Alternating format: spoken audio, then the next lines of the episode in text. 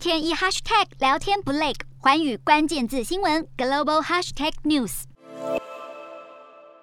在军事经济上和乌俄两国努力保持良好关系的土耳其牵线乌俄两国外长，安排他们在土耳其安塔利亚会谈。然而，在这场谈判中，双方并没有达成任何共识。换言之，停火协议毫无进展。停火会谈失败，乌俄双方在会后继续各说各话。乌克兰外长表示，乌克兰会在这场冲突上坚持到底。而俄罗斯外交部长拉夫罗夫在记者会中竟然说出俄国对乌克兰没有动武的惊人之语，并且表示，总统普丁并不排斥和乌克兰总统泽伦斯基会谈。他还说，俄国会自己解决问题，不再依赖西方国家。只是回头来看看普丁，有媒体报道，普丁日前对俄国情报单位误导他，让他低估了乌克兰的反抗力度，极度不满，更因为迟迟攻不下基辅而大发雷霆，开除了八位将军。看起来，普丁恐怕暂时没有和泽伦斯基会谈的好心情。